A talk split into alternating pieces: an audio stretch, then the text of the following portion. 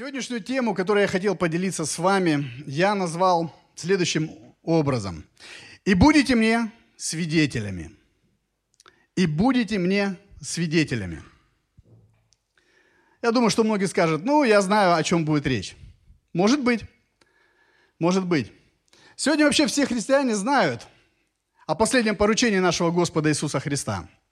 Все христиане мира знают, что Иисус Христос умер за грехи людей – воскрес, являлся в течение 40 дней ученикам, наставлял их, и по прошествии ушел на небеса. На сороковой день он ушел на небеса. Но он оставил нам одно поручение очень важное, которое тоже все знают. Он сказал, что и так идите, да, и что? Научите все народы, крестя их во имя Отца и Сына и Святого Духа.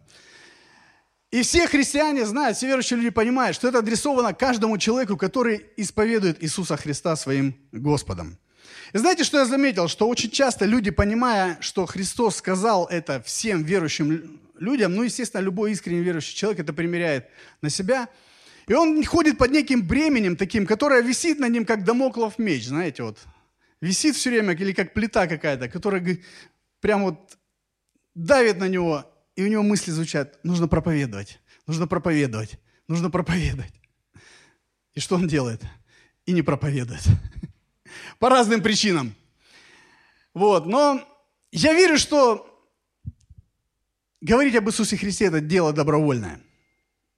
Знаете, это дело добровольное, это дело от сердца. Потому что вина еще не, это был, никогда не был хорошим тренером, никогда не был хорошим учителем или а, тем, кто мотивирует. Вина, когда под вино человек делает под грузом вины, то всегда получается как-то не очень. Вы замечали это? Бывало такое у вас, когда вы под грузом вины пытаетесь что-то сделать. И оно как-то вот... И со стороны оно смотрится даже где-то смешно, когда люди делают так, и думаешь, такое впечатление, как будто либо им заплатили за это, что вот он тут, ну, всячески не хуй, его натура противится, а он вынужден делает и вот как-то из-под палки.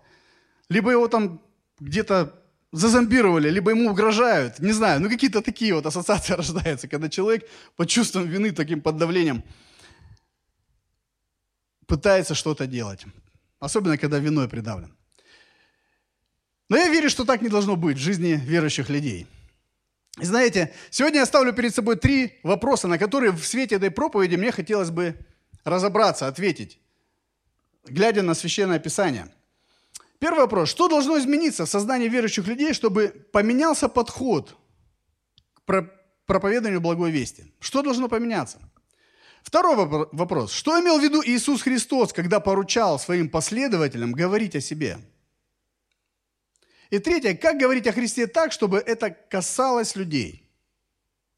Интересно? Сегодня мы об этом будем говорить и будем разбираться. И основным местом Писания – сегодняшней проповеди я взял место из Нового Завета. Книга «Деяний святых апостолов» – это первая глава, восьмой стих. Вы можете открыть. Или на экране мы выводим. Да? Деяния 1.8. Я прочитаю. «Но вы примите силу, когда сойдет на вас Дух Святой, и будете мне свидетелями в Иерусалиме и во всей Иудее и Самарии и даже до края земли». Отсюда я и взял название своей проповеди. «И будете мне свидетелями». Это слова нашего Господа Иисуса Христа. «И будете мне свидетелями». Вообще книга «Деяний апостолов», она была написана Лукой. Евангелист Лука был такой, Евангелие от Луки он написал, знаете, да? Четыре Евангелия у нас есть. И вот Деяния – это как продолжение было. Даже говорят, что в первое время церкви э, были такие, как двухтомники такие. То есть Книг вообще было мало в то время, это был большой дефицит. Но если вот были, то был, было Евангелие от Луки, и продолжением являлось уже Деяние святых апостолов. Автор один. И вот смотрите, что, что мы имеем с вами. Если немножко выше взять как бы контекст того э, места, которое мы прочитали, ситуация следующая. Христос является ученикам. Ученикам в последний день уже, сороковой день, и Он наставляет их, говорит им что-то. И мы смотрим, что мы видим, что ученики задают учителю вопрос.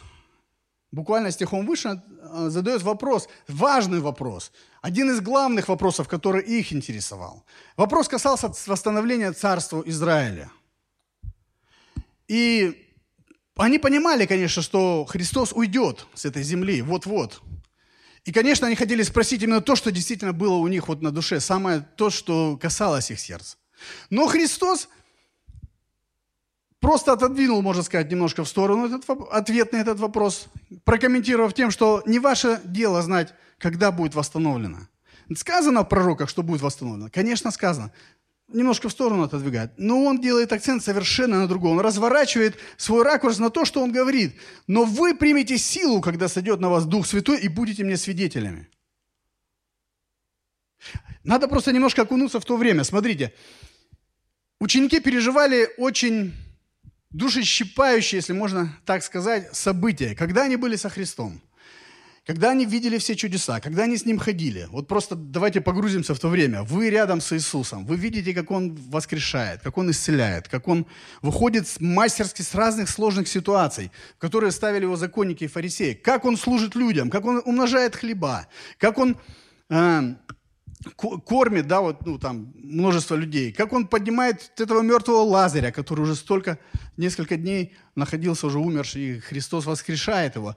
И все, и они себя чувствовали приподнято и хорошо, они видели в нем Мессию, они стали верить, потому что евреи в то время, они ждали этого обещанного сотни лет назад пророками Мессию, который придет и восстановит наконец-то царство Израилю, который наконец-то при, приведет в порядок все, и, и с ним будут царствовать они.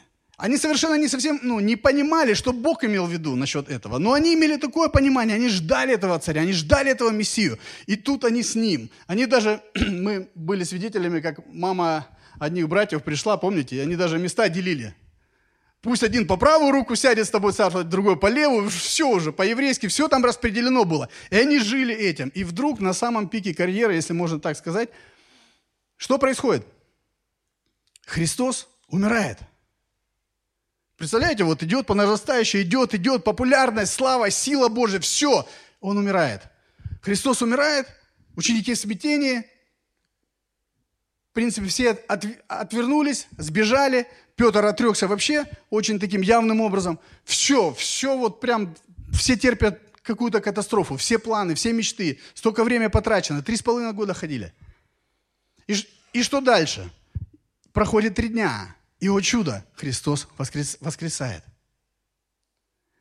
И они в еще большем потрясении, где-то он является сначала одним, потом другим, потом еще, потом приходит уже ко всем им в Галилее, встречается с ними. Практически все были собраны вместе – и все эти 40 дней он с ними, он их наставляет, он учит. И я, я, представляю, у них поднимаются крылья, они думают, ну вот все-таки он, он Мессия, вот все-таки сейчас это произойдет, вот сейчас будет наконец-то восстановлено царство израильское. Все, все станет на свои места. И они задают это, этот вопрос ему, говорят, ну, учитель, это время, когда ты восстанавливаешь. То есть вот все у них устремлено. Он говорит, не ваше время. Знаете, времена, сроки. Подождите. Но, как в противовес, вы примете силу, когда сойдет на вас Дух Святой, и будете мне свидетелями в Иерусалиме, и во всей Иудее, и в Самаре, и даже до края земли.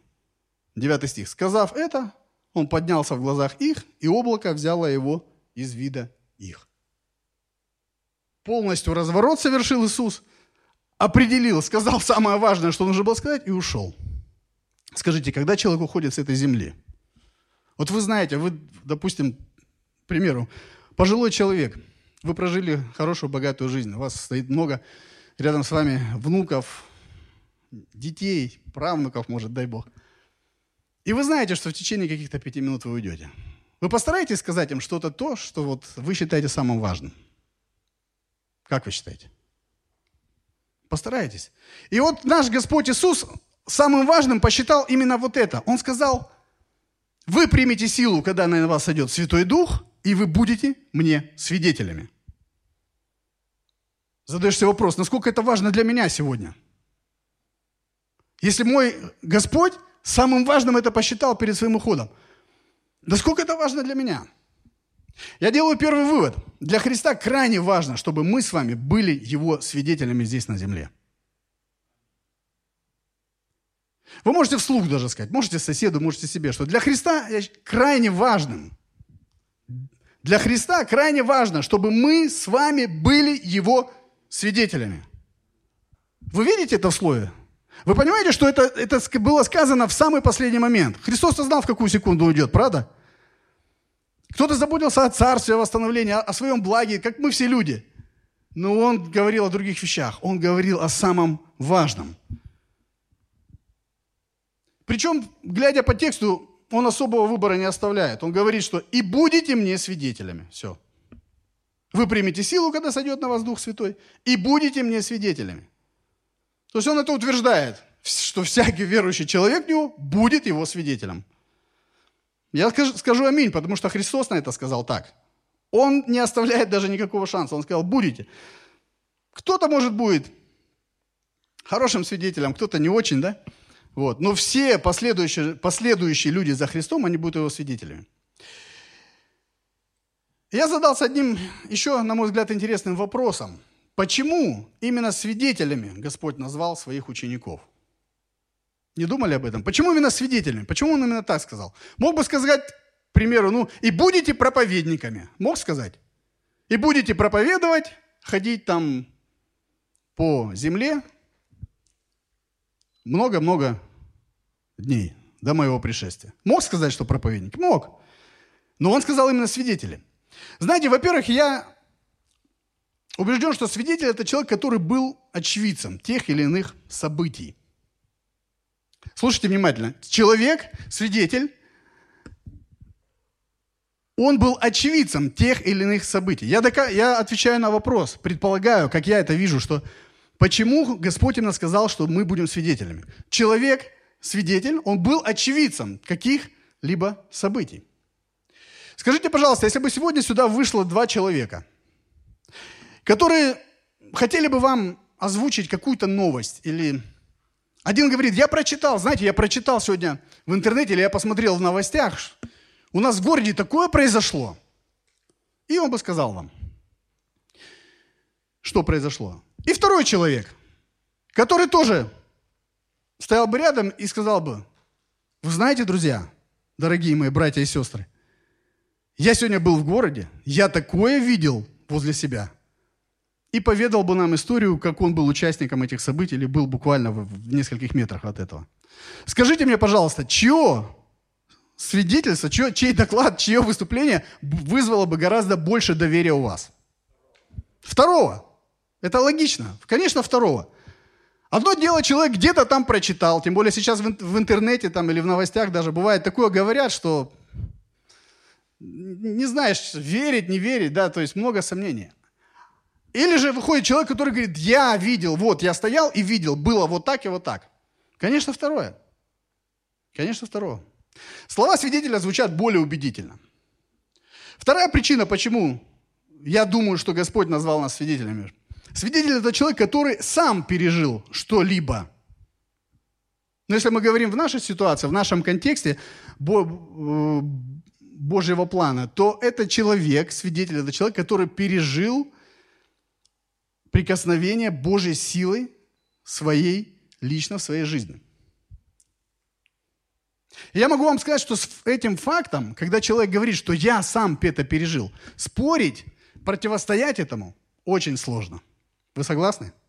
Я это пережил. Вот я, вот я был болен, а сегодня я здоров. Может быть, тут придут кандидаты на медицинских наук и скажут, это невозможно.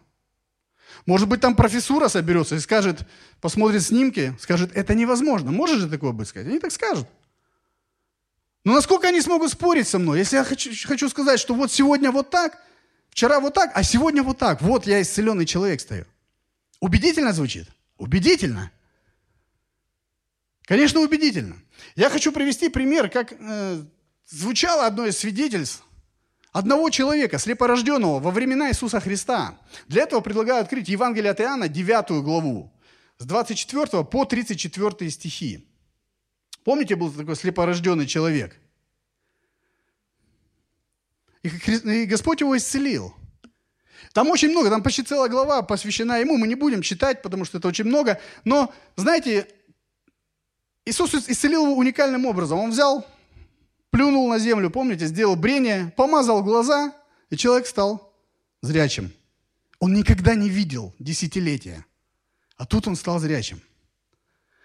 И его спрашивали соседи, друзья, знакомые, те, кто были рядом, а как это произошло? А кто это с тобой сделал? Он говорит, Иисус. А где он? Да мы не знаем. Да я не знаю. Потом пришли фарисеи с книжниками. Они стали допытываться. И он им рассказал.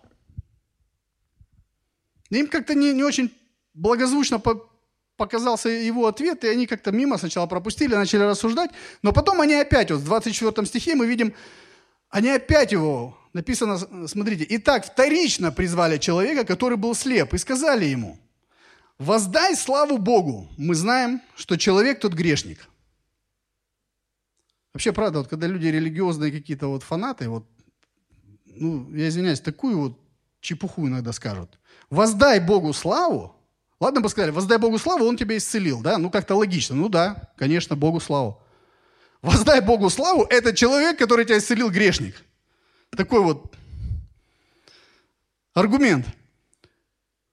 И этот исцеленный отвечает. Он сказал им в ответ, грешник ли он, не знаю. Одно знаю, что я был слеп, а теперь вижу. Вот он факт. Он говорит, я был слеп, а теперь я вижу. Снова спросили его, что сделал он с тобой? Как отверз твои очи? Отвечал им, я уже сказал вам, и вы не слушали. Что еще хотите слышать? Или и вы хотите сделаться его учениками? Они же укорили его и сказали, ты ученик, ты ученик его, а мы Моисеевы ученики. Мы знаем, что с Моисеем говорит Бог. Всего же не знаем, откуда он. Человек, прозревший, сказал им в ответ, это удивительно, что вы не знаете, откуда он, а он отверз мне очи. Но мы знаем, что грешников Бог не слушает. Но кто чтит Бога и творит волю Его, того слушает.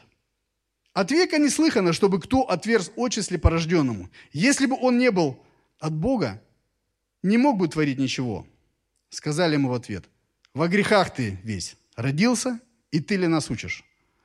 И выгнали его вон. Фарисеи ничего не могли сделать, ничего не могли сказать. Они пытались как-то обосновать, они говорили, это грешный человек, он не вписывался в их систему, их мироздание.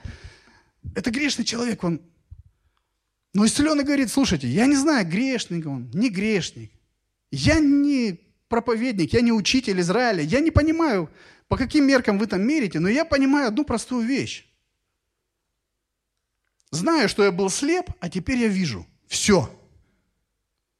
Я был слеп, а теперь вижу. То есть здесь человек выступает именно в роли свидетеля. Он не пытается спорить с учителями, он не пытается там теологические какие-то выкладки, что-то как-то там рассуждать. Он просто говорит, ребята, как хотите, думайте. Ну вот я был слеп сколько лет, а сегодня я зрячий, все. Классический пример свидетеля. Он выступил как свидетель, рассказал, что с ним сделал Господь. Что с ним сделал Господь, и все. Знаете, однажды у меня был опыт, когда я мы, мы жили тогда с женой на Макаренко, очередной раз меняли уже там какую-то десятую квартиру съемную. И вы, вышел вечером в магазин и встречаюсь на улице с человеком, гораздо старше меня. Я не помню, как мы с ним заговорили. Мне было тогда лет 20, может, 5, 6, 28, ну вот примерно вот так. И, когда, и я ему начал проповедовать. Я ему начал свидетельствовать о своей жизни – и он с такой ухмылкой меня остановил, говорит, молодой человек, послушай, ты только начинаешь жить, а я уже в преклонных летах. Я, я преподаю в университете. Я профессор по двум предметам, по двум направлениям. У меня два высших образования. Одно из них историческое, второе не помню. Я тебе сейчас за пять секунд, говорит, разложу, что вся ваша выдумка еврейская про Иисуса – оно вообще вот, ну вот, яйца выеденного не стоит. Я, говорит, тебе расскажу сейчас. Вы знаете, я растерялся, потому что, ну, во-первых, я гораздо моложе. Во-вторых, так со мной никто не говорил. Вот. Я молился про себя, говорю, Господи, что я могу ему сказать? Начинать тягаться с ним по каким-то тем небольшим фактам, которые я там успел узнать за свои 2-3 года христианства, было бесполезно. И знаете, Бог дал мне мудрость. Я ему сказал простую вещь. Я говорю, я ни в коем случае не хочу принизить авторитет ваш, как научного деятеля. Наука, говорю, тоже эта вещь такая относительная. Вот. Но я могу вам одну простую вещь сказать. Я жил жизнью, в которой была пустота. И в душе моей была огромная дыра. И говорю, вот пришел мне человек, который рассказал мне про какого-то Иисуса Христа, который является Господом и Богом, и я верю в это, что Он прощает грехи и приходит в жизнь каждого человека, который обратился к Нему и принял его в свое сердце. И говорю, после того, как я это сделал, вы знаете, я не могу вам передать. Такой божественный мир пришел в мое сердце. Такая свобода. Я говорю, я уже много лет, я не, не ругаюсь матом вообще, ни при каких условиях. Бог освободил меня от того, от того. Не это главное, но тот мир, который я никогда в жизни не переживал, он есть со мной. И говорю, если вы хотите, чтобы вот такой же мир пришел в вашу ученую, ученое сердце, ученую голову, да, я говорю, я готов с вами разговаривать хоть до утра и ему нечем было крыть. Умнейший человек. Закрытое сердце от Бога. Но в этом разговоре крыть было нечем. Почему? Потому что я не выступил в роли проповедника или теолога, или человека, который много чего знает. Мы не можем знать всего. Всегда найдется тот, кто знает больше. Но я ему просто рассказал, я выступил в роли свидетеля. Я сказал, знаете, есть Иисус. Он любит вас, хотя вы его отрицаете. Говорю, Он может дать вам этот мир и прощение грехов. Если вы хотите об этом поговорить, я готов все дела отложить, и мы будем с вами разговаривать. К сожалению, он не захотел. Он так паник немного, пожелал мне удачи, и на этом все закончилось. Он ушел. Но я понял, в чем сила именно нашего свидетельства. А спорить невозможно. Невозможно. Это факт. Самый настоящий факт. У меня не было мира, вот он есть. И хоть там 300 ученых, профессоров будет мне что-то рассказывать, что Бога нет там, или что... Да как я могу вот сам себе противоречить, когда я знаю, что вот я принял Христа, и вот этот мир пришел. Вот это исцеление пришло в мою жизнь. Бог освободил мою жену. Он дал мне детей, которые те же врачи сказали, что они не могут быть и так далее. И много-много можно говорить и свидетельствовать, свидетельствовать, свидетельствовать. Не спорить, просто говорить, вот, вот, вот, вот факты. Вот, моя жизнь, и вот я простой человек который поверил в Иисуса. И в этом наша сила. Итак, мы выяснили, что, во-первых, свидетель – это человек, который был очевидцем тех или иных событий. Да? Во-вторых, свидетель – это человек, который сам пережил что-либо. И факты очень упрямая вещь. И в-третьих, свидетелем, чел, челов, э, свидетелем человека делает не образование, не умения и навыки, но именно действие Святого Духа.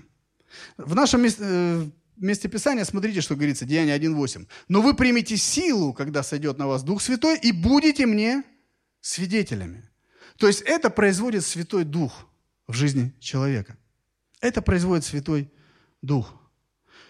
Дух Божий, который живет в каждом из нас, Дух Божий, который живет в каждом возрожденном человеке, Он трудится над нами и производит свое действие в течение всей нашей жизни. И мы можем быть либо, либо быть Его свидетелями того, что происходит – либо не быть вовсе, если мы с ним не знакомы.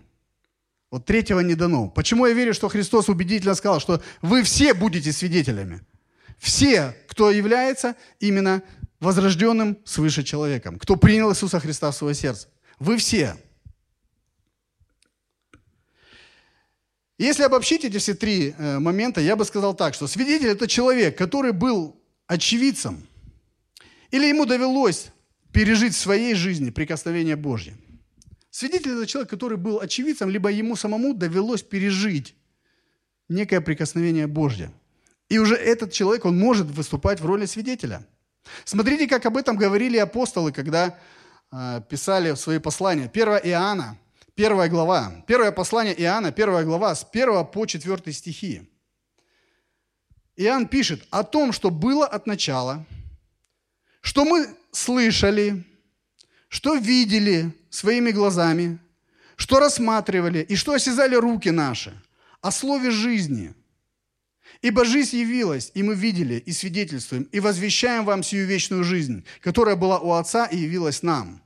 О том, что мы видели и слышали, и возвещаем вам, чтобы и вы имели общение с нами. А наше общение с Отцом и Сыном Его, Иисусом Христом. И сие пишу вам, чтобы радость ваша была совершенно. Все апостолы, они выступали прежде всего как свидетели того, что они видели. Они говорят, мы видели глазами Иисуса. Мы видели исцеленных, воскрешенных. Мы видели тех, которых вот Божья сила прикасалась. Мы видели. Мы даже осязали. Они здоровались с Иисусом. Они обнимались с Иисусом. Они шашлык кушали с Иисусом. Помните? Они осязали. И там самый такой нашелся смелый парень, который говорит, не, не поверю, пока не вложу свои персты, помните, в раны. Это был Фома, неверующий. И когда, когда Христос являлся, а Фома по каким-то, не знаю, где-то в командировке был, отсутствовал, в общем. И все, когда он пришел, ему рассказали, учитель воскрес, он был, мы видели его. Он говорит, не-не-не-не, не увижу. Пока не увижу, пока не вложу свои пальцы в раны, не поверю. Почему и прозвали Фома неверующий. Они говорят, мы осязали. Вот, и мы об этом свидетельствуем. Мы в этом утверждены. Мы имеем эту радость, и мы хотим, чтобы вы были утверждены в том, что Христос действительно воскрес, и чтобы вы имели эту радость. Радость эту совершенную, которую может только иметь возрожденный человек. Они говорили о том, что пережили. Свидетель – это человек, который был очевидцем или пережил в своей жизни прикосновение Божье. Божье. Знаете, речь не идет о том, чтобы просто вот стоит у человека выбор, вот свидетельствовать ему в жизни или не свидетельствовать. Говорить ему о Христе или не говорить. Многие мучаются от этого. Мучаются. Но речь идет о том, что кто этот человек? Кто он есть? Кто вот каждый из нас? Свидетель вы или нет? Соприкасались вы с силой Божьей в своей жизни или нет? Вы же понимаете, просто хождение в церковь ничего не изменяет, правда? Встреча с Иисусом Христом личная, вот это изменяет. И если эта встреча была, а я удивляюсь, что со многими людьми разговариваю, которые ходят в церковь годами. Они говорят, я не помню. Я говорю, ну я, я с большой долей вероятности скажу, наверное, ее не было. Ну такого не может быть. Если эта встреча была с Иисусом Христом, то есть момент до, есть момент после. Да? И вот Божья жизнь приходит в жизнь человека, и, и нам всем есть о чем рассказать. Нам всем есть о чем засвидетельствовать. Кто-то был в нищете, и Бог помог ему выйти из долгов. Кто-то был болен, Бог помог ему получить исцеление. У кого-то семья разрушалась, но Бог созидал.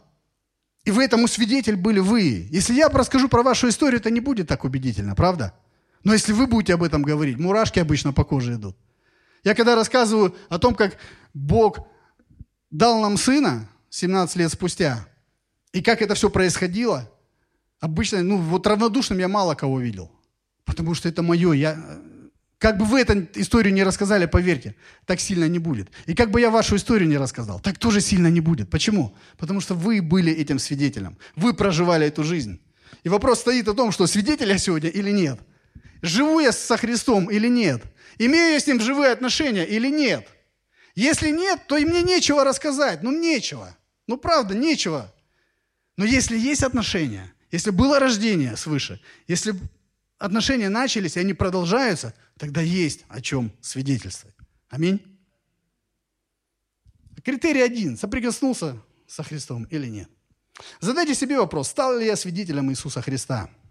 Это важный вопрос. Каждый пусть отвечает это в своей молитвенной комнате.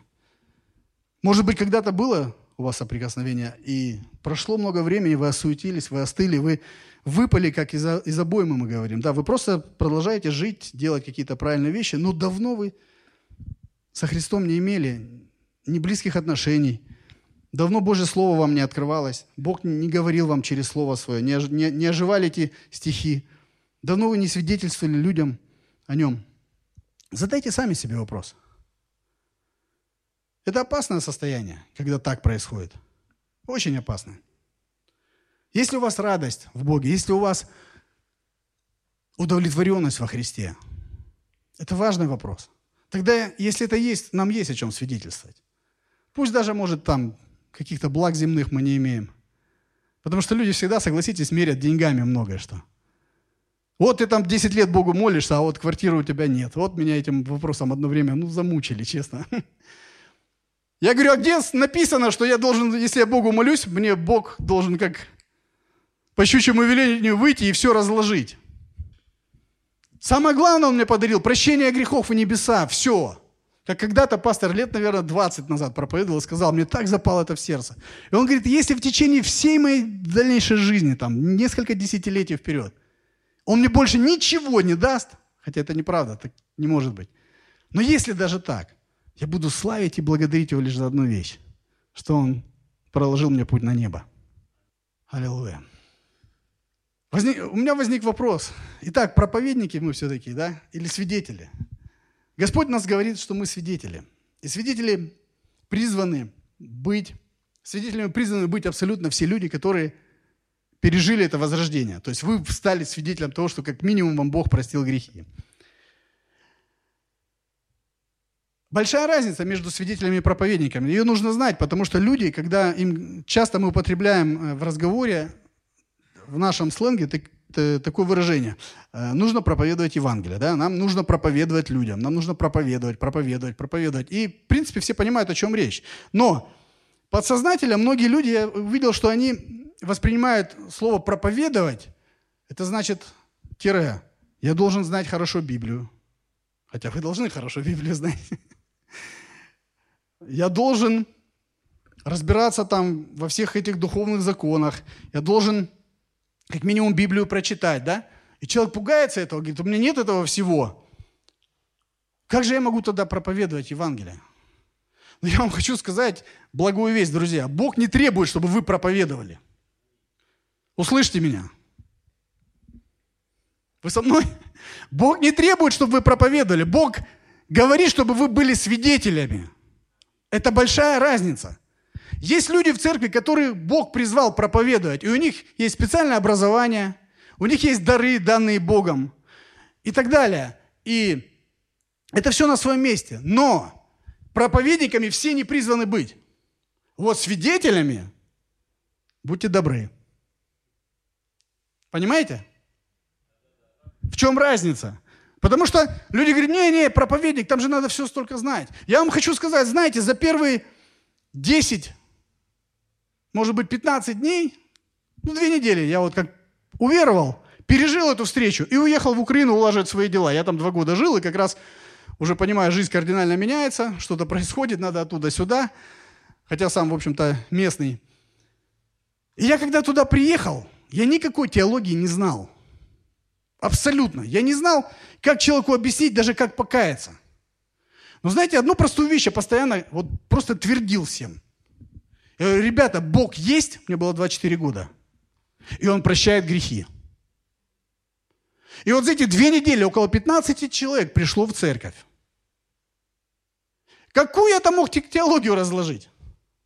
Я хочу просто разбить этот вот твердыню, что люди думают, что я не могу проповедовать, а вдруг меня что-то спросит, какой-то вопрос из Библии, там сложно, а я не смогу ответить. Или какой-то вопрос, а почему вот Бог допускает, там младенцы погибают, а почему вот это, а почему там уроды рождаются, а почему столько, почему? Да мы сами не знаем на все вопросы ответы. На, от нас это не требуется. Даже если что-то спросили такое, я, можно честно сказать, я не знаю. Я посмотрю, почитаю, спрошу у пастора, у наставника домашней церкви. Я потом тебе расскажу. Не надо этого бояться, мы не обязаны все знать. Но быть свидетелем Иисусу Христу мы обязаны. Мы всегда можем рассказать о том, что мы, что мы с Ним пережили. Прощение грехов, исцеление, да? восстановление семьи.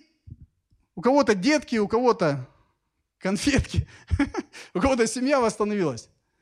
Я же правильно понимаю, здесь много людей сидит, которых Бог что-то вмешался в вашу жизнь. Вот поднимите руки, а то вы как-то сидите, вы не помню, замерзли, что вроде жарко так. Лето уже, второй месяц лета. Я просто хочу вам сказать, что вам есть о чем сказать. И не надо этого бояться. Это звучать будет нереально убедительно, лишь только потому, что это произошло в вашей жизни. И вы можете об этом говорить. Смотрите, чтобы как бы застолбить этот э, момент, я хочу привести три примера из Нового Завета о том, как люди, абсолютно разные люди, которые встретились с Иисусом Христом, как они свидетельствовали. Первая – это женщина из Самарии, у колодца с Иисусом. Помните, встретилась? Помните, была история? Колодец, Иисус, женщина идет. Да, и он, начиная с ней разговор, она удивляется, потому что она была самарянка. Вот.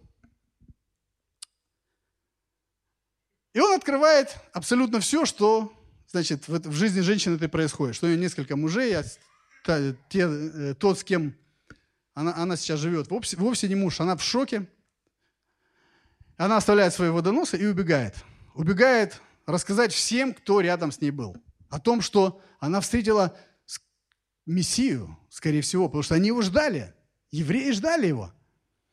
И вот Иоанн, Евангелие от Иоанна, 4 глава, 39 стих. Смотрите, что сказано.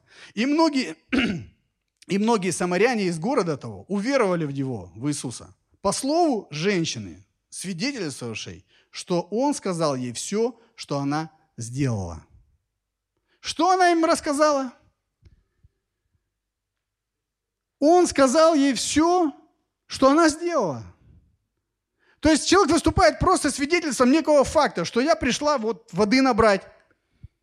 Сидит мужчина, начинаем разговаривать, такие вещи. И он говорит, все рассказал. И я был этому свидетелю. Это тот Мессия, скорее всего, которого мы ждем. И вы знаете, по, ее проповеди очень многие уверовали. Вот по такой вот неказистой проповеди. Просто многие уверовали люди. Второй пример. Это Гадаринский бесноватый. Евангелие от Марка 5, 18. 20. Евангелие от Марка, 5 глава, 18, 20, с 18 по 20 стихи. Немножко предыстории. Был нереально одержимый человек, да? Ну, правда, страшно, фильм ужасов какой-то. Бился там об, о скалы, жил в гробах, рвал цепи, его как-то пытали. Я не знаю, находились смельчаки, которые пытались его связать. Он разрывал эти цепи, по ночам кричал. Ну, в общем, жуть и наводил на всех. Что происходит? Приходит Иисус именно к нему и дарует ему свободу. Удивительно, человек свободен, освобожден. И тут Христос собирается уже в лодку и уезжать. И вот мы, мы смотрим с 18 стиха, смотрите, что написано. «И когда он, то есть Христос, вошел в лодку, бесновавшийся просил его, чтобы быть с ним». Он хотел зайти за ним, быть его учеником, посвятить свою жизнь. Но Иисус не дозволил ему, а сказал, иди домой к своим и расскажи им, что сотворил с тобой Господь, и как помиловал тебя. И пошел и начал проповедовать десятиградие, что сотворил с ним Иисус. И все дивились. Иисус не разрешил ему идти с собой. Он говорит, ну иди, ты очень хорошее дело сделаешь, иди к своим и там расскажи. К своим на секундочку, это десятиградие было. Это 10, 10 языческих городов, которые были постоянно под гнетом вот болезнью, одержимостью этого человека, который в страхе там людей держал. Боялись ходить. Ну, вы представляете, да? Одержимые люди, они очень сильные. Если кто-то сталкивался, то, что показывают в фильмах ужасов, это отчасти правда. Я видел несколько раз одержимых людей, когда молились за освобождение, когда вот такой мальчик 19-летний, я помню, пятерых нас просто разбрасывал. Поверьте, это было вот Удивительно. Еще раз говорил с некоторыми. То есть они имеют невероятную силу. Он действительно разрывал и цепи, и все. И в страхе эти были 10 городов. Иисус говорит, пойди туда, расскажи им. И вот он пошел в это десятиградие, пришел и сказал, вот я свидетель. Вы боялись много лет человека, который в гробах спит? Вот он, это я. Скажите, сработала эта проповедь? Как вы считаете? Очень сильно. Он принес очень много для Царства Божьего. Он, он рассказал про Христа, который освобождает. Десять городов затронул. Он выступил как свидетель. Вот еще один пример, когда Петр свидетельствует Корнилию. Помните, был такой человек, Корнилий, сотник из полка, италийский. Деяние, 10 глава, с 39 по 42 стих. Здесь написано. «И мы свидетели всего». То есть Петр проповедует Корнилию всем домашним, которые собрались. И он говорит, Петр, «И мы свидетели всего, что сделал он, то есть Христос, в стране иудейской и в Иерусалиме, и что, наконец, его убили, повесив на древе. Всего Бог воскресил в третий день и дал ему являться не всему народу, но свидетелям, предизбранным от Бога, нам, которые с ним ели и пили по воскресению его из мертвых. И он повелел нам проповедовать людям и свидетельствовать, что он, то есть Христос, есть определенный от Бога судья живых и мертвых. То есть Петр говорит, мы были очевидцами, мы были очевидцами, и мы видели, как его распяли, мы видели его воскресшим, мы были этому свидетели. И вот он нас направил, ну, апостолов он направил проповедовать людям и свидетельствовать. Да? То есть я не пропускаю это слово. Но апостолы, они как раз и проповедовали, и свидетельствовали. А мы помним, в чем разница, да? Проповедники – это люди, которые обучены, которые понимают богословие и которые начинают, ну, они способны именно рассуждать на богословские э, термины, э, термины и быть апологетами, допустим, того же воскресшего Иисуса Христа, что Он является Мессией. Помните первую проповедь в Деяниях Петра? Когда Петр проповедовал самую первую проповедь, вот там был чисто воды не свидетельство в большей мере. Там была именно проповедь, когда Петр ссылался на пророков, которые пророчествовали о пришествии, ссылался на то, что э, на псалмы и так далее. То есть он доказывал людям, которые в богословии что-то понимали, доказывал то, что Христос Мессия. Это была проповедь. От нас это не требуется. Еще раз повторюсь, от нас этого не требуется. Но от нас требуется, чтобы мы свидетельствовали, рассказывали, что мы пережили с Иисусом Христом. Потому что проповедниками люди должны быть, это, это те, которые признаны. Проповедники, евангелисты. Эти могут вывернуть как хотите, с любого ракурса. Я слышал разные истории, их можно много рассказывать. В моей жизни я отчасти чувствую призвание как евангелиста. Мне очень легко проповедовать Евангелие. И Бог использовал много раз в разных ситуациях. Одному такому евангелисту позвонил, зазвонил телефон, и человек просто ошибся номером. А он стоял как раз с другими братьями, о чем-то разговаривали, и человек ошибается номером, э, говорит, обращается, что это такой-то, такой-то, там, допустим, Василий Петрович. Он говорит, нет, это не Василий Петрович. Ой, извините, я ошибся. Он говорит, подождите. И сразу говорит, а как у вас отношения с Богом? То есть, оп, сразу вывернул и начал говорить с человеком, что я священнослужитель и так далее. То есть, проповедники и евангелисты, они призваны к тому, у них есть дары, дарования специальные, когда они могут делать то, что обычные люди, ну, им тяжело сделать. Но все мы свидетели, а свидетельствуем о том, что в жизни мы своей пережили. Хочу еще один вывод озвучить. Мы все являемся свидетелями Иисуса Христа, но проповедниками являются только некоторые. Я думаю, что для кого-то это слава Богу. Кто-то скажет, ну, слава Богу. Хорошо. Давайте пойдем дальше. Смотрите. В Деянии 1.8, если мы еще раз прочитаем это наше основное местописание, написано. «Но вы примете силу, когда сойдет на вас Дух Святой, и будете мне свидетелями». Я хочу поговорить именно о движущей силе свидетеля. Откуда она берется? Господь говорит, вы примете силу, когда сойдет на вас Дух Святой. Удивительно, Иисус три с половиной года готовил своих учеников, ходил с ними, жил с ними. Они увидели днем, и ночью, видели и молящегося, видели в, разном, в разных ситуациях. Он даже их послал по двое, у них была практика. То есть три с половиной года, изо дня в день, изо дня в день, изо дня в день. И вот, казалось бы, три с половиной года, ну, сам Христос, лучший тренер, готовил их. И тут уже вот кульминация, но он их не отпускает, заметьте. Помните, он им сказал, идите в Иерусалим и ждите. Помните? Идите туда и подождите, вам чего-то не хватает. Иисус, чего нам не хватает? Мы уже можем, мы сейчас уже, ты тем более воскрес в силе, все, уже все хорошо, сейчас будем. Он, не-не-не, вам не хватает. И чего не хватает, он сказал, вы примете силу, когда сойдет, и потом будете свидетелями. То есть нам вывод простой, быть свидетелем невозможно без силы Святого Духа. Кто пробовал быть свидетелем, кто пробовал евангелизировать, как люди говорят, тот знает. Одно дело, когда ты говоришь, как пенопластом по стеклу, да? А другое дело, когда ты не успел уста открыть, и прямо из тебя как будто потекло прям все, да? Как вот поток живой воды. И ты видишь, что-то с людьми происходит. Бывает, кто-то плакать начинает, там что-то происходит внутри у человека. У меня один мой друг, который я проповедовал в Украине, он После того, как я проповедовал, они просто, ну, как бы из уважения ко мне, они меня выслушали с женой. Они были старше, минимум лет на 10. Вот. Оба такие уже состоявшиеся люди. Один владелец фирмы, вторая аудитор. Вот. И я помню, вот говорю, ребята, Бог есть, Он прощает, поехали, поехали, говорю, на служение. Мы 140 километров, представляете, поехали на богослужение в другую церковь. Я так хотел, чтобы это произвело на них впечатление, там, чтобы все вот было, им понравилось.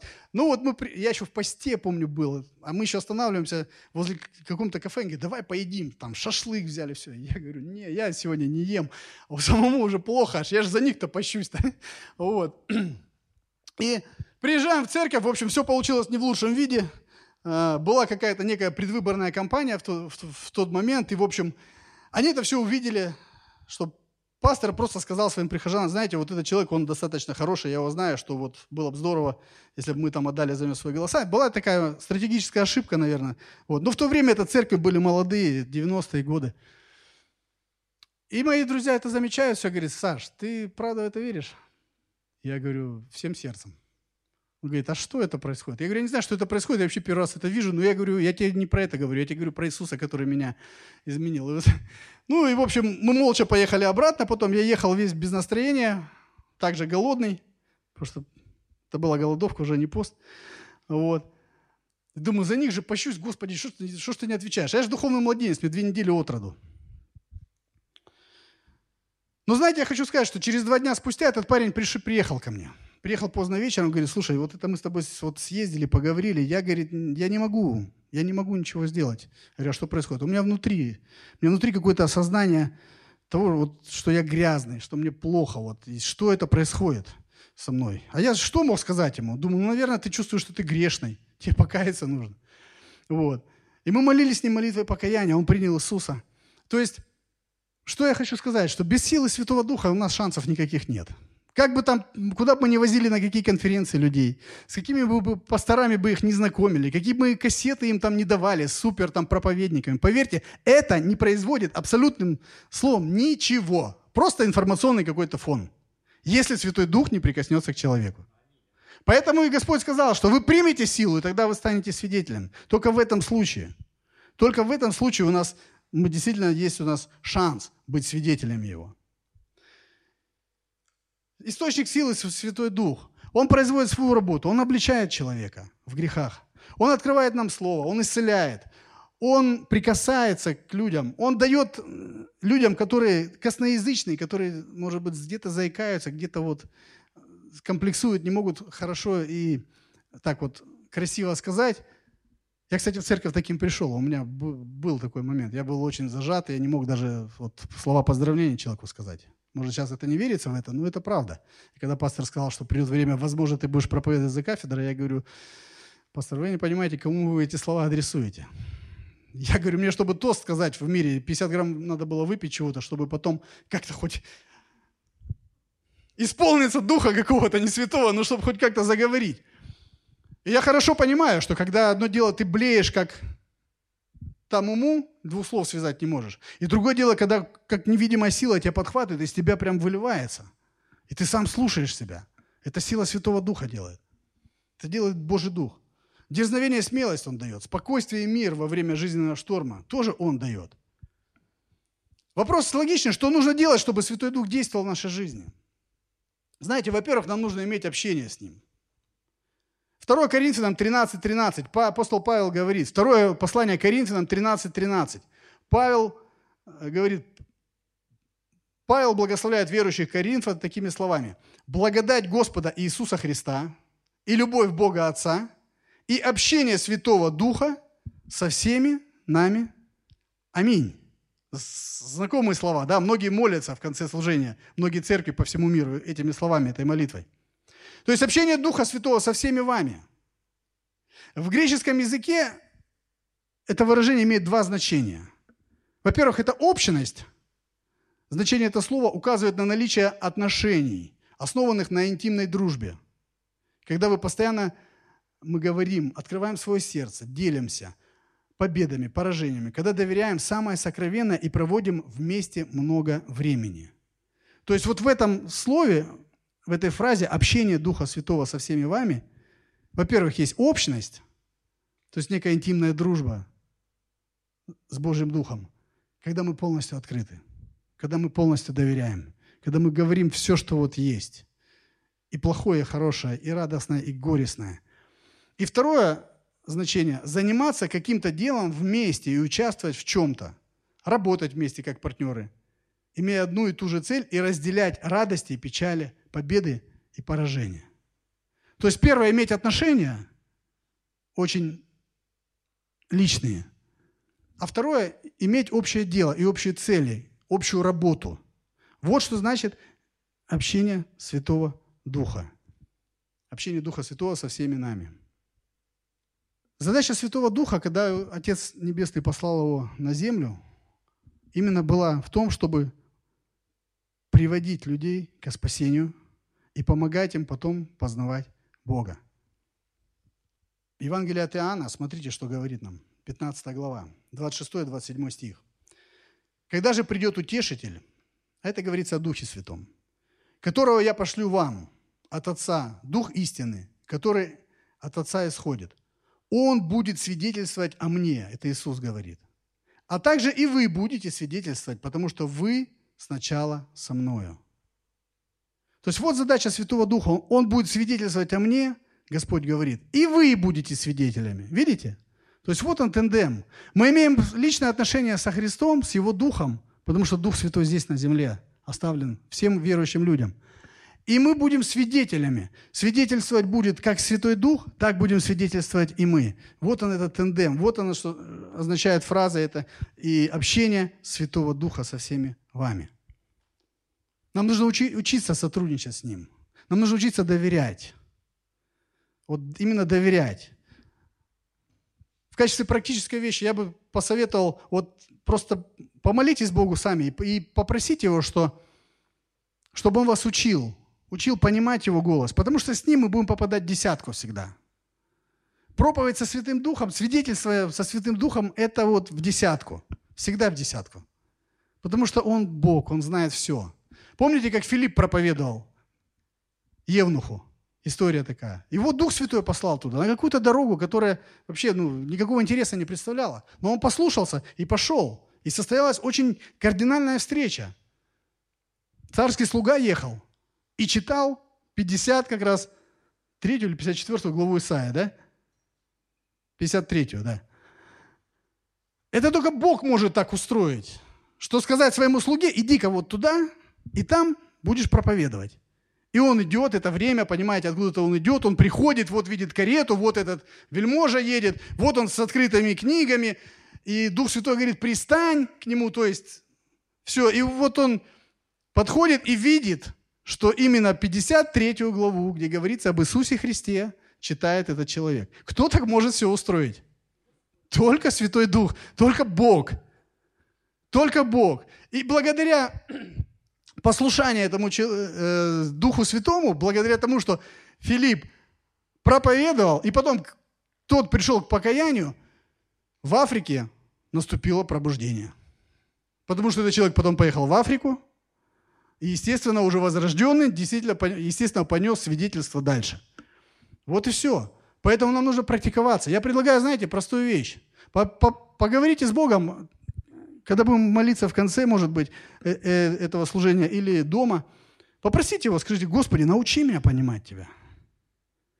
Я тебе даю обещание, что я буду свидетельствовать каждому человеку.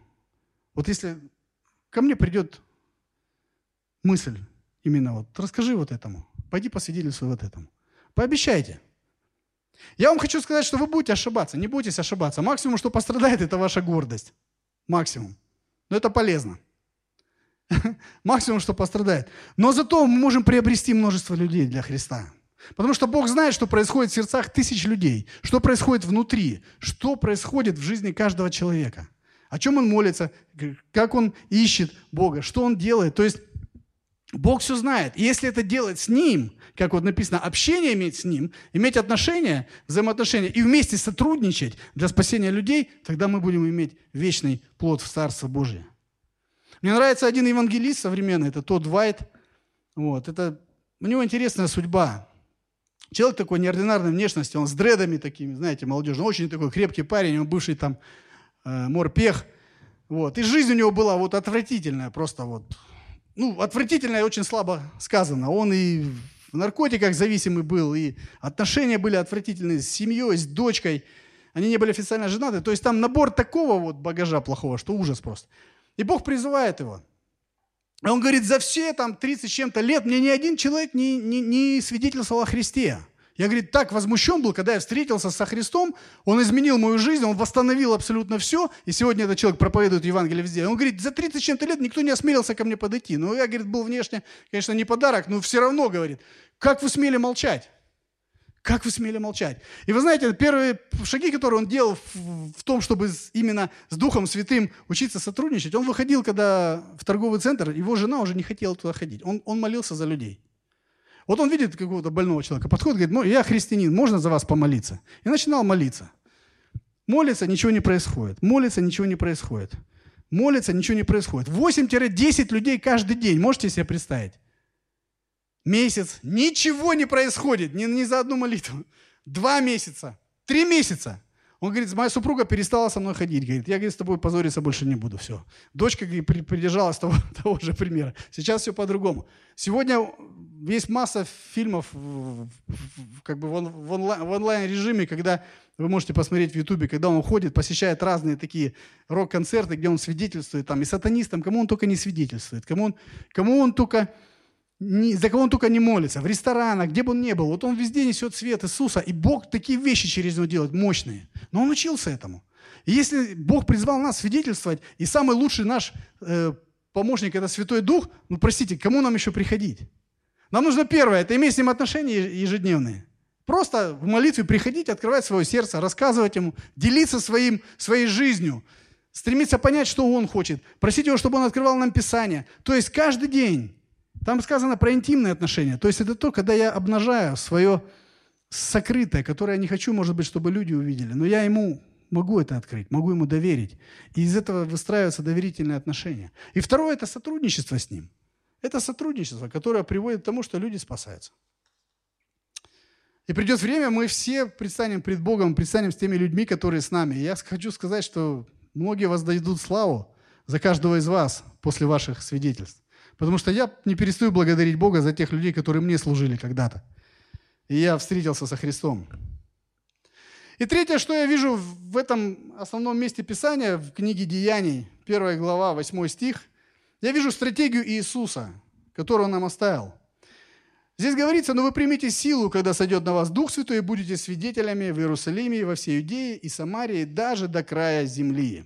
То есть он четко обозначил, будете мне свидетелями в Иерусалиме, во всей Иудее, Самарии, даже до края земли. Здесь идет как по нарастающей.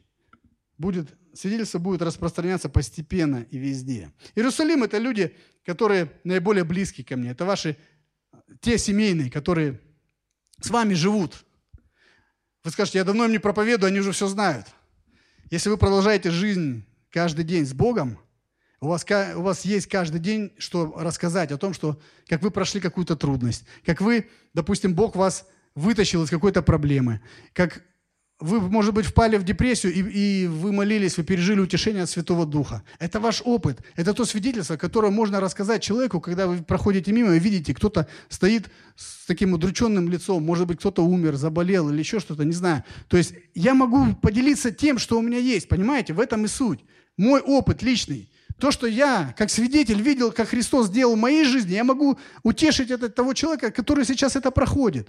И это, если брать территориально Иерусалим, это как прообраз того, что есть мои близкие, мои родственники, которые, может быть, 300 раз уже знают и уже накормлены, простите, этим Евангелием перекормлены. Не надо никого кормить, нужно просто говорить, слушай, в разговоре, как дела, как семья, как это. А ты знаешь, у меня вот была проблема, знаешь, ну вот не поверишь, молились мы, и Бог вот так чудным образом вмешался. Или я пришел на молитву и прям плохо мне было, молился так пусто, и потом мир Божий такой наполнил. До сих пор хожу прям вот, отойти не могу. Господь каким-то образом утешил меня. Вот это и есть свидетельство. Не надо ничего выдумывать. Всего лишь. Иудея и Самария – это уже те, кто рядом, чуть-чуть подальше. Это друзья наши, коллеги, может быть, соседи. Вот. Ну и для самых дерзновенных уже край земли – то есть Бог может вас использовать и где-то там дальше, если вы будете верны в том малом, что есть. Аминь. Помните, вы не проповедники, вы свидетели. Свидетели того, что Бог делает в вашей жизни. И знаете, есть масса разных возможностей, когда мы можем говорить людям и просто свидетельствовать. Если вы видите, допустим, у человека горе какое-то, нужно всегда прийти туда. Многие избегают похорон. Зря это делаем. Верующие люди должны быть на похоронах. Знаете почему? Потому что мы можем говорить. Мы можем просто свое сердце разделить. Мы, мы искренне можем соболезновать. Правда? Бог дал нам это вот. После того, как Он вошел в нашу жизнь, у нас чувства-то другие. Мы способны сострадать. Тем более, если кто-то из вас терял близких. Я всегда говорю, вот недавно ушел мой отец, и люди понимают, что ты можешь их понять, потому что у тебя недавно ушел отец. И я могу говорить, могу рассказать, как Бог меня провел через это. Что я молился, церковь молилась. И знаете, я всегда говорю, мой отец ушел, да, это грустно, но знаете, я хочу сказать, он ушел спасенным. И люди часто задают вопрос, в смысле спасенным? Я говорю, я сто процентов знаю, он на небесах, и я туда, придет время, приду к нему. И все, вот, я рассказываю ему, им уже об Иисусе Христе, который спасает. Когда радость в доме, в жизни каких-то людей, нужно научиться радоваться вместе с ними. Сказать тост, пожелание, порадоваться и рассказать о радости вечной. Аминь. Которую каждый из нас переживает, когда выходит из молитвенной комнаты. Когда попал в больницу человек, ну, как один пошутил, поздравляю с командировкой. Это, это всегда возможность утешить тех, кто там. И они вас будут лучше слушать, потому что вы тоже там же. И вы тоже чувствуете боль, вы тоже чувствуете вот то, что чувствуют люди там, особенно если диагноз не очень хороший. Но мы есть у нас драгоценность, которую мы можем принести людям. Это как раз тот момент, когда мы можем свидетельствовать, как Бог меня в этой трудной ситуации укрепляет. Почему я улыбаюсь, почему я не, не впадаю в какие-то депрессии и так далее. Вот. Когда приглашают вас за стол, всегда приходите. Многие шарахаются, боятся этого. Конечно, если совсем нечестивые люди, нечестивая компания, не нужно. Но Христос, между прочим, Он, он был с грешниками и с мытарями. Помните? Ел и пил, написано, сидел. Но он не осквернялся о них. Он, наоборот, свет туда свой приносил. Мы всегда можем увидеть какую-то нужду человека и просто посвидетельствовать в разговоре. Что-то у него, может быть, или случилось, или еще что-то. Он, можно сказать, слушай, у меня тоже недавно была проблема, и я хожу вот в церковь, я верю в Бога, и моя домашняя церковь молилась. И знаешь, проблема эта разрешилась. Хочешь, мы, за, мы помолимся за тебя? Вот вы засвидетельствовали то, что вы пережили. Очень просто. Ведь так же? Что сложного? Требуется там трехтомники теологических наук выучить? Абсолютно нет. Гуляйте с детьми, расскажите, как молитесь за детей. Мам, мамки между собой про детей это вечно могут рассказывать. Но в последнее время что-то и папки так, я смотрю, тоже. Мы вот с Сашей как встречаемся вдвоем, вроде домашняя церковь, а мы про детей. Как их воспитываем, какие секции. Я говорю, подожди, мы вообще-то не для этого встретились, ну ладно. Ну, то есть, понимаете, есть точки соприкосновения. Подобное к подобному притягивает. Если вы два тракториста, ну, в нашем городе это, может, не очень сравнение, да, или вы два учителя, вы всегда можно поговорить о, о профессии, но потом найдется какая-то нужда, и вы можете рассказать, что, слушай, вот я верующий человек, знаешь, у меня была похожая ситуация, и вот она вот так решилась. Я был свидетелем тому, как Бог вмешался. Хочешь, за тебя помолимся? Понимаете, вот простая вещь. И, наверное, последнее уже время у нас совсем мало. Если вы летите в самолете, отличный повод. Я всегда, разбивая лед, спрашиваю своего соседа, вы где выходите? Всегда работает, вот на 100%. Извините, а вы где выходите? Ну, обычно самолет летит от точки А до точки Б, да, обычно нигде не останавливается. А ты такой вопрос задаешь. Человек сначала висит, потом начинает смеяться, и все, вот, мы уже познакомились. Вот слышал свидетельство одного евангелиста, он говорит, лечу, говорит, девушка 27 лет, а он уже дядька такой, ему под 60. Смотрю, у него напряжение на лице. Что, говорит, боишься? Он говорит, боюсь. А я, говорит, не боюсь. Он говорит, а что так? А я, говорит, верующий. Она, у, говорит, я материалистка, говорит, я в Бога не верю. Он говорит, да ладно, говорит, дай потрогать, хоть дотронусь. Я, говорит, думал, вы еще там, когда динозавры вымерли, говорит, вымерли. Говорит, что, серьезно материалистка? Материалистка? Она говорит, ну да. А что боишься тогда? Говорит, в смысле? Ну ты знаешь, что вот вообще э, нужно делать, чтобы... Вот крылья, видишь, как вот дрожат? Чтобы они не отвалились. А он говорит, вообще там говорит, действительно дрожат. Ну, знаете, они же, когда особенно турбулентность, они дрожат так хорошо, прям аж очень хорошо. Он говорит, молиться надо, молиться. Ну, и говорит, так вот как-то так, просто шутливо с ней разговаривал.